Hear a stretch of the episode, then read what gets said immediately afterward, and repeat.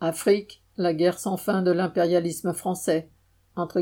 Nous n'avons pas vocation à rester engagés sans limite de temps dans des opérations extérieures. C'est aussi pour cette raison que j'ai décidé, aujourd'hui, la fin de l'opération Barkhane, a déclaré Emmanuel Macron le 9 novembre à Toulon. Depuis le retrait définitif des soldats français du Mali en août dernier, Barkhane était sur la sellette, mais le clap de fin ne signifie pas un retrait d'Afrique des soldats français.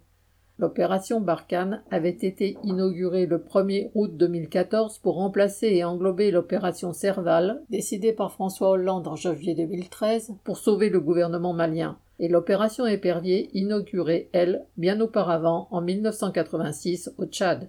Derrière ces désignations se voulant exotiques se déploient en fait des interventions militaires quasi permanentes en Afrique depuis des décennies, jusqu'à 5100 soldats français sont intervenus dans le cadre de Barkhane, dispersés entre le Mali, la Mauritanie, le Niger, le Burkina Faso et le Tchad. Le prétexte à l'opération Barkhane sur une large partie du Sahel et du Sahara était la lutte contre les groupes djihadistes. Sans succès, puisque le terrorisme djihadiste a étendu ses ravages jusqu'en Afrique de l'Ouest, menaçant le Bénin et la Côte d'Ivoire. Par contre, au Mali, les manifestations d'hostilité aux troupes françaises, dont la présence est ressentie comme une occupation, ont été de plus en plus larges et nombreuses.